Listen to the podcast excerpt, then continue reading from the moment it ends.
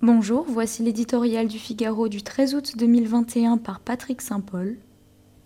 Mirage d'Amérique.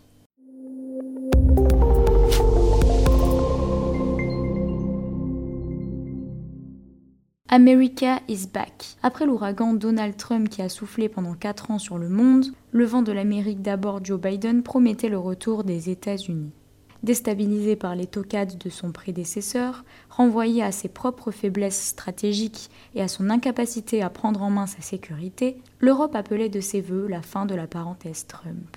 Le chef de la Maison-Blanche se présente comme l'antidote au Trumpisme et a bien mené une rupture sur la forme en renouant avec le multilatéralisme. Mais attention à ce mirage américain. Sa diplomatie est à bien des égards une prolongation de celle de Trump. Elle est fondée en priorité sur les intérêts de l'Amérique. Exit les clowneries de Donald Trump, son étrange fascination pour les dictateurs, qu'il préférait souvent à ses propres alliés, considérés comme des profiteurs. À l'art du contre-pied professé par Trump, Biden préfère des relations stables et prévisibles.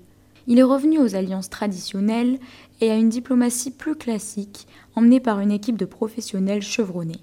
Face à l'inexorable montée en puissance de la Chine et de son anti-modèle autocratique, il s'affiche en défenseur d'intérêts et de valeurs partagées et propose de forger une alliance des démocraties. Lors de sa première tournée en Europe, Biden a bien obtenu de ses alliés un début d'alignement face à la République populaire. Mais il n'est pas question pour les Européens, guidés par leurs propres intérêts, de découpler leurs économies de celles de la Chine sur le modèle américain. Face à la Chine et à la Russie, rien n'a changé sur le fond, ni en Irak, ni en Afghanistan, où le retrait est confirmé. Avec une contradiction. À Kaboul, le champion de la démocratie cède le terrain aux talibans sous le regard ironique de Pékin et Moscou. Sa priorité est de réparer le système démocratique si éprouvé aux États-Unis.